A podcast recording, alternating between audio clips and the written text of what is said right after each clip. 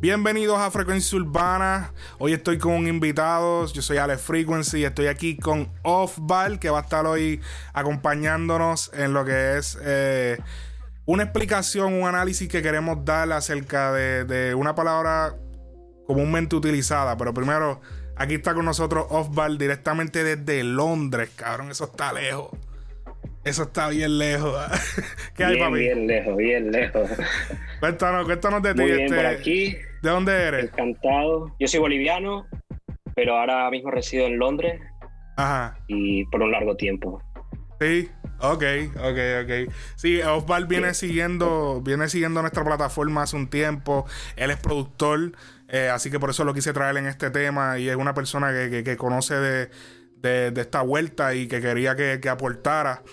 Eh, y, pues nos demostró que tiene, tiene el conocimiento para, poder este, aportar aquí. Así que gracias por estar aquí. Vamos a hablar de, esa, de, ese, de ese título que se habla mucho en la industria, pero poca gente conoce.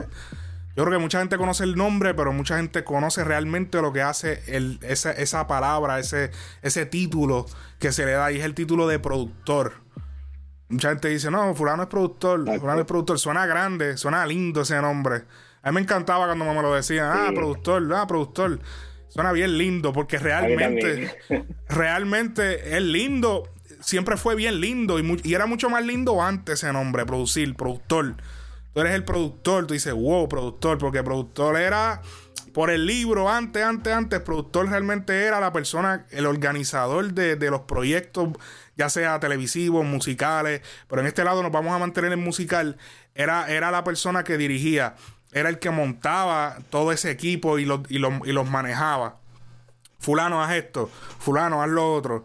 no, esto es lo así. Era el que tenía la decisión creativa final. ¿Qué, o sea, tú, tú eres productor, llevas tiempo produciendo. Cuéntame cómo, cómo es la vuelta. ¿Cuánto tiempo llevas eh, produciendo? Sinceramente, yo llevo produciendo eh, muchísimos años, creo que desde los 15 aproximadamente. Sí. Pero era como un hobby. No era como para mí algo que me lo tomase en serio. Eh, producía, lo dejaba por unos meses, volvía, era como, como el que juega fútbol. Y ya de unos tres, cuatro años atrás, cuando llegué a Londres, ya fue cuando me lo tomé más en serio. Y ya empecé a, a, darle como dicen por allá.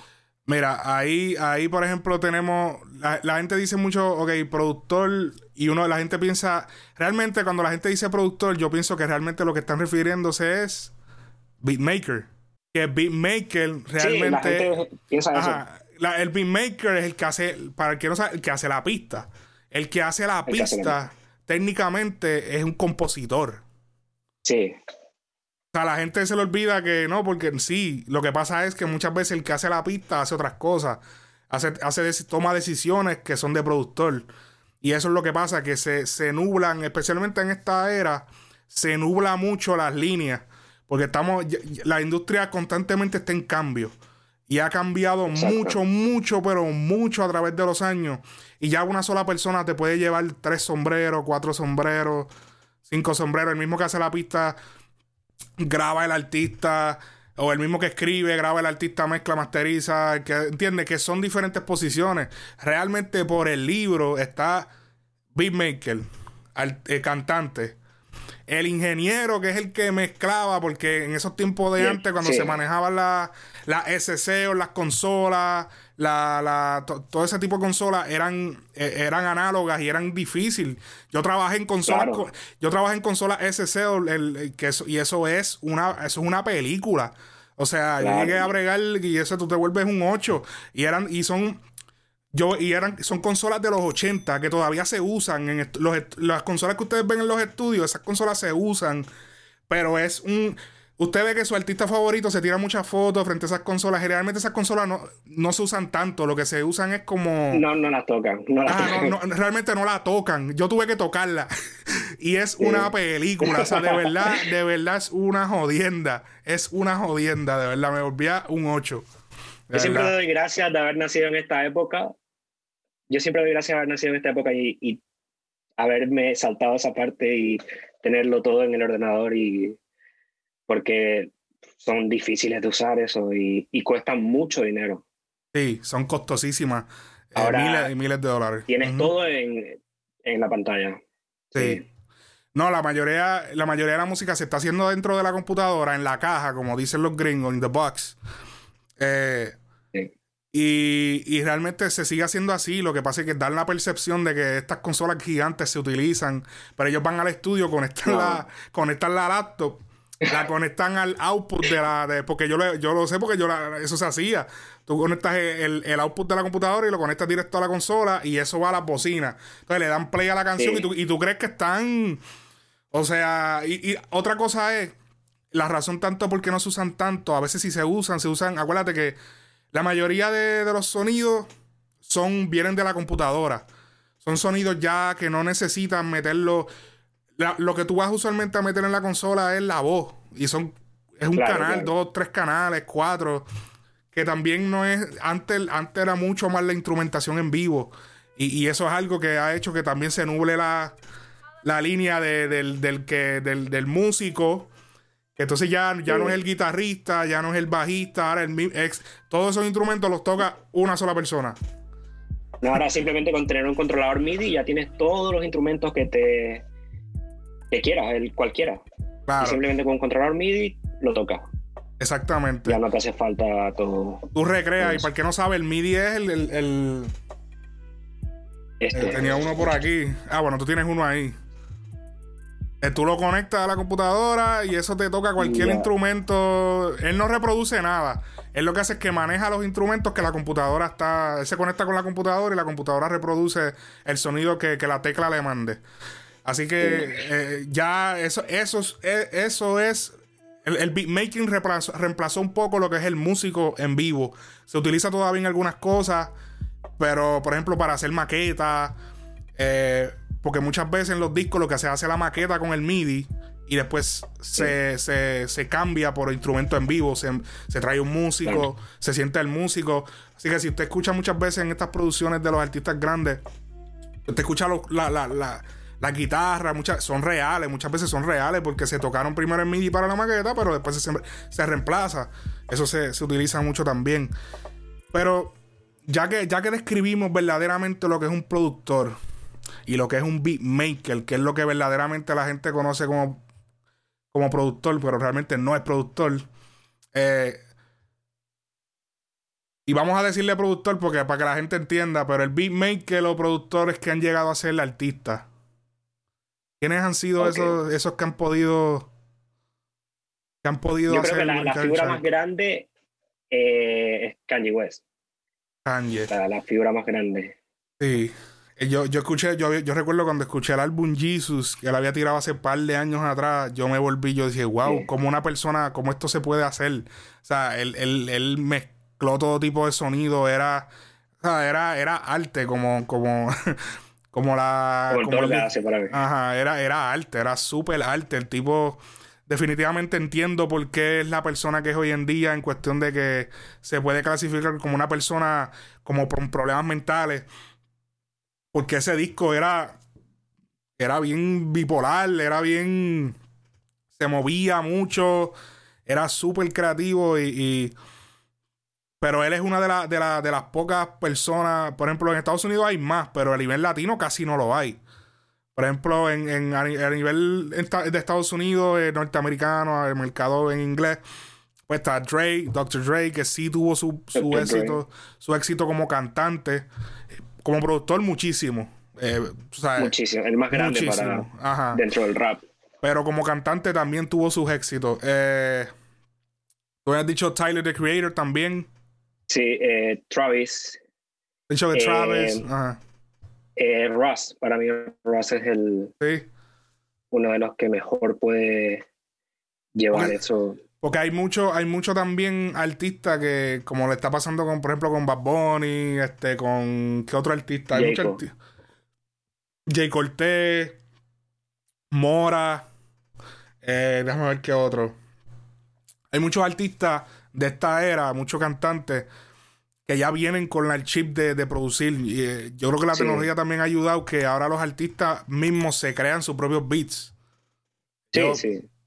Tú sabes, no, no tienen la necesidad de depender de, que un productor le, les haga. Eh, mano, yo me acuerdo los tiempos míos de hacer pista, brother.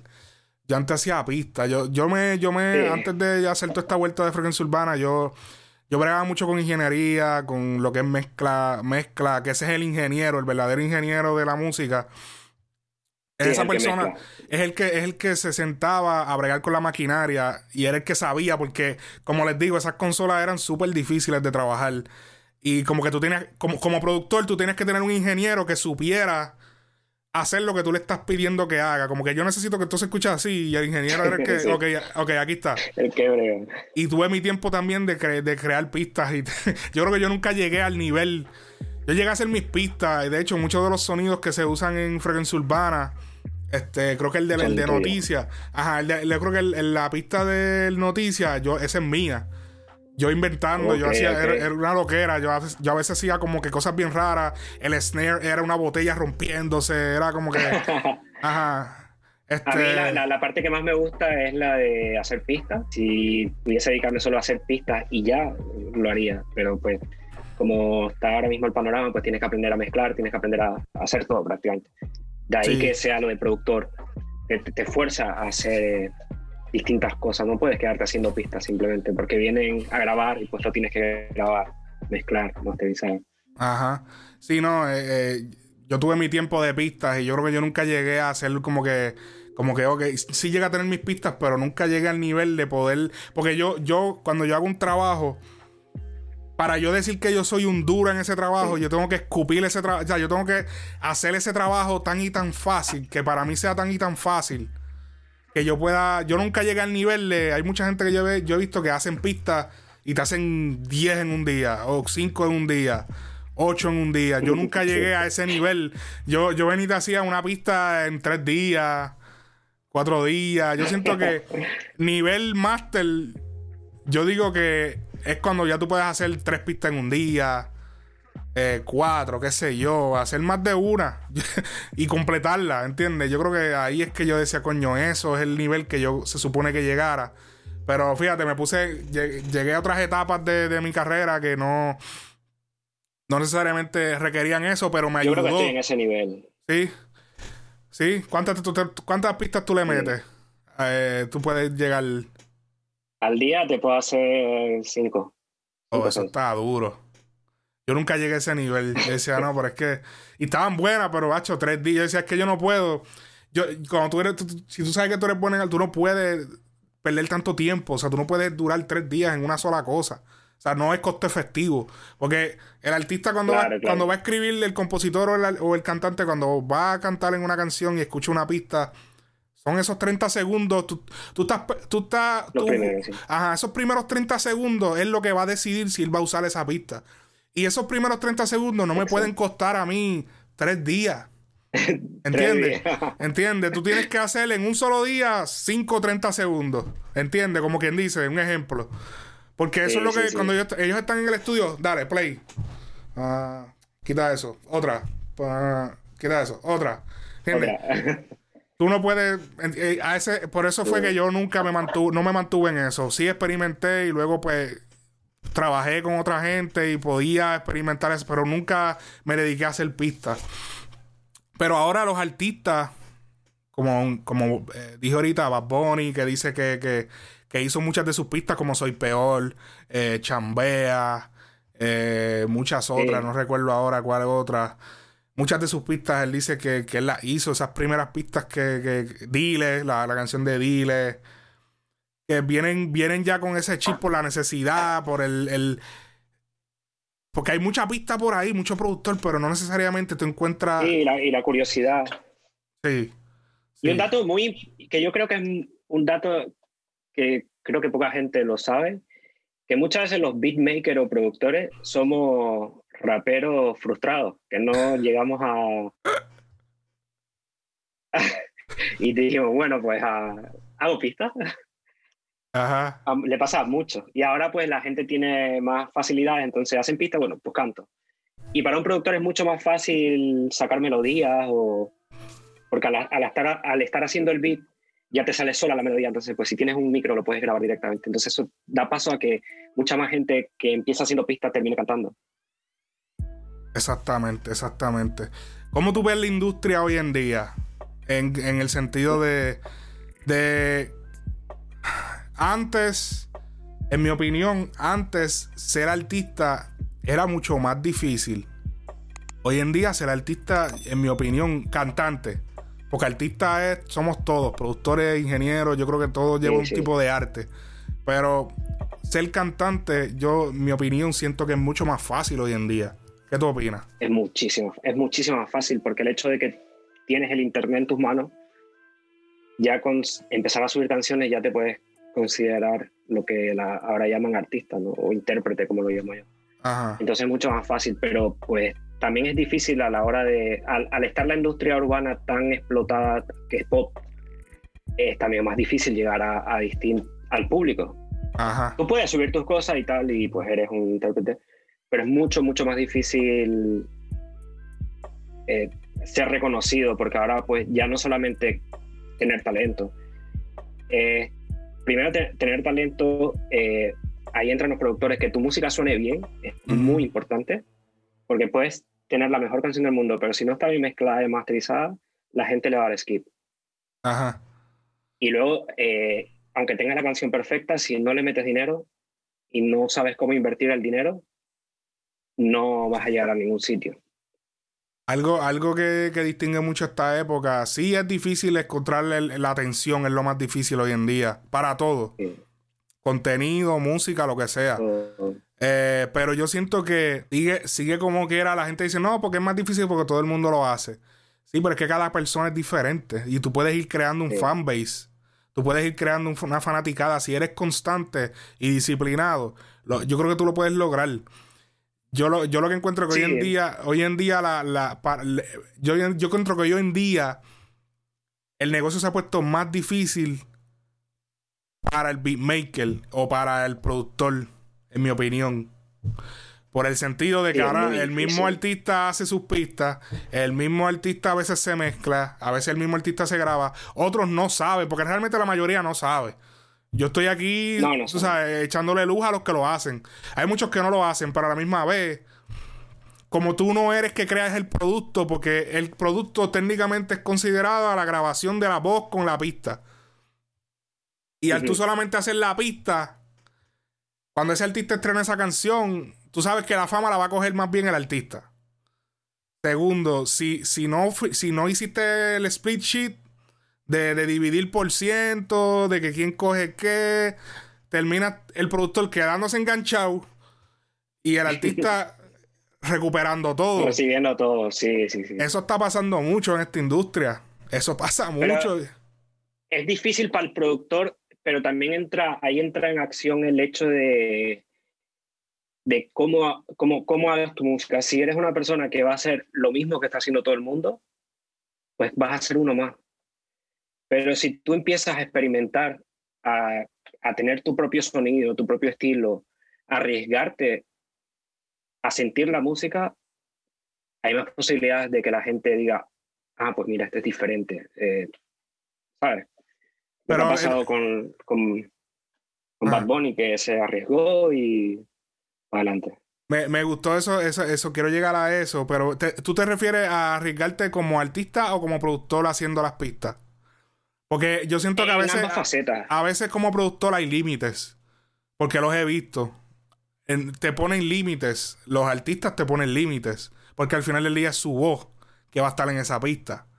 Y yo he visto. Ahí entra lo ¿entiendes? que. lo que estábamos hablando antes, lo de el disco de Bad Bunny es la lo que hacía falta en el género para que la gente empiece a experimentar con sonidos diferentes. Y entonces ya se va a perder un poco de los límites, porque ya los, los, cantantes van a querer experimentar. Entonces, si el productor tiene una buena idea diferente, El, el, cantante va a tener que darle un poco más de espacio para que no suene tan monótono. Yo encuentro que H es el pecado más grande de la industria, especialmente de la latina.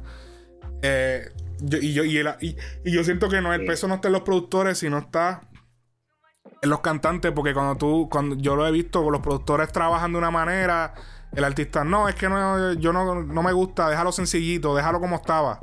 Déjalo, déjalo con el clac, clac, clac, el otro pam, pam. Déjalo, te ha pasado, ¿verdad que sí? Déjalo así, no, no, déjalo así simple. No, no, déjalo así simple. No, pero, pero, pero no, no, no, déjalo así. Eso, eso es bien de esto. Pero lo de Bad Bunny, eh, quería llegar ahí porque me dijiste detrás de, de, o sea, fuera de grabación. Eh, y, me gustó que, que, ahora tú dices que se va a implementar esto mismo. Esto era lo que faltaba. Porque ahora, como él es el líder, Bad Bunny en este momento, el líder, eh, todo el mundo va a hacer lo mismo. Todo el mundo va. No, no, es hacer rock. Porque sí hay mucha gente que va a hacer rock. Que lo van a imitar 100% copy-paste. Pero van a venir. Van a venir la gente que van a decir, coño, pero diablo, se puede. Se puede experimentar. Se puede utilizar otros ritmos que no sean necesariamente urbanos. Se puede usar otro ritmo, vamos a experimentar, vamos a hacer algo distinto. Y cuando le pregunte, ¿pero por qué estás haciendo eso? La disquera, ¿por qué estás Ah, pero mira, Bad Bunny. Ah, pero Bad Bunny lo hizo. Y ya, hay, ya hay un precedente. está abriendo la puerta. Un precedente. Exactamente. Así que este disco es bien importante. El último tour del mundo. Muy importante, demasiado importante. Y eso, eso no lo deja necesario.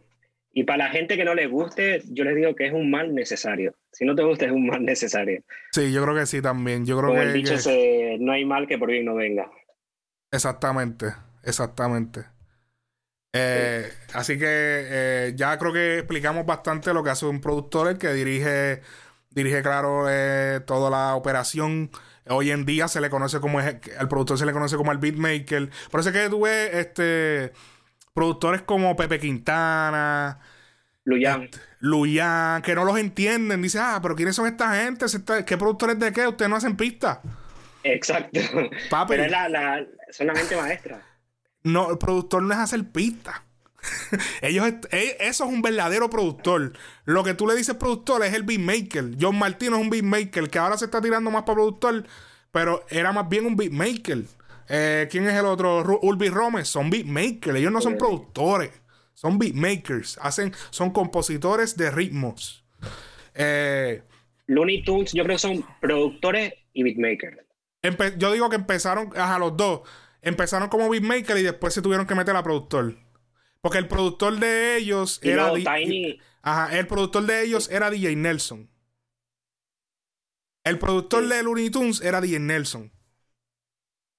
Que era el que manejaba Flow Music. Y, Tiny ahora ha llevado esa faceta. Claro, claro. Entonces Tiny fue el sucesor de Looney Tunes. Que, ok, él, él empezó como beatmaker de Looney Tunes, que ellos eran los productores. Y entonces ahora él ha seguido haciendo beats, pero también ha, producido eh, sus producciones eh, aparte. Pero hay ahora mucho... lo está haciendo mucho más, más grande. Ahora él es el productor de New 16, que es la... Sí. Que tiene diferentes beatmakers también eh, a su cargo, diría yo. otro, otro así productor que, que, la gente, por ejemplo, Alex Gárgola, toda esa gente, nadie de esa gente toca, ni esa, ninguna de esa gente te tocan un piano, ni te cantan una canción, ni te escriben una letra. Porque esa gente, esa gente tiene los verdaderos contactos.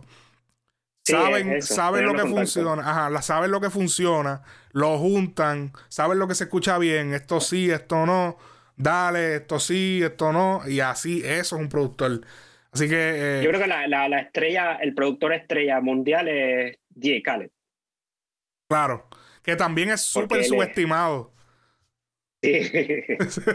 Pero ese sí que tiene los contactos.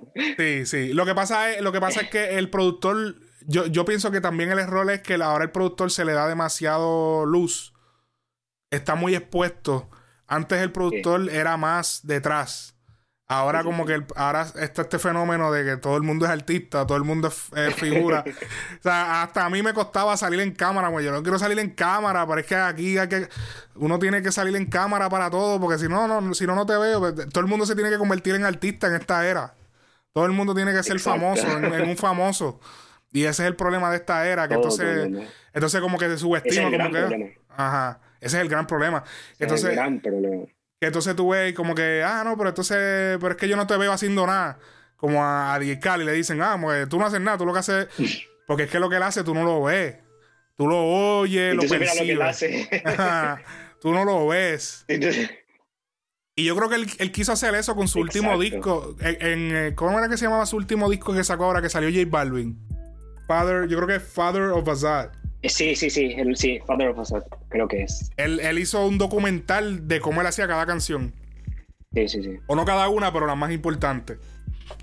Que él, puso las sesiones de grabación que, y salía él haciendo su, su. No, no, esto. Y hacía la vuelta de productor y él tenía su ingeniero.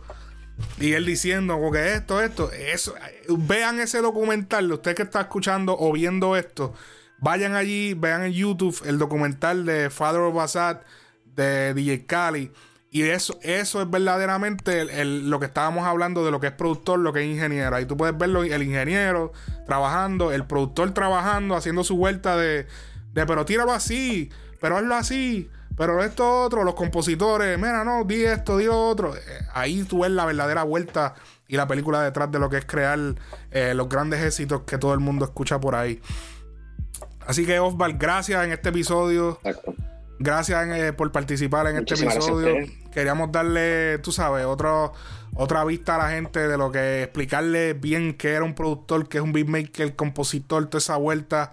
Eh, así que eh, gracias una vez más. Recuerden suscribirse. gracias a ustedes. Suscribirse, recuerden suscribirse, darle like, compartir el video. Nos vemos en la próxima Frecuencia Urbana Podcast.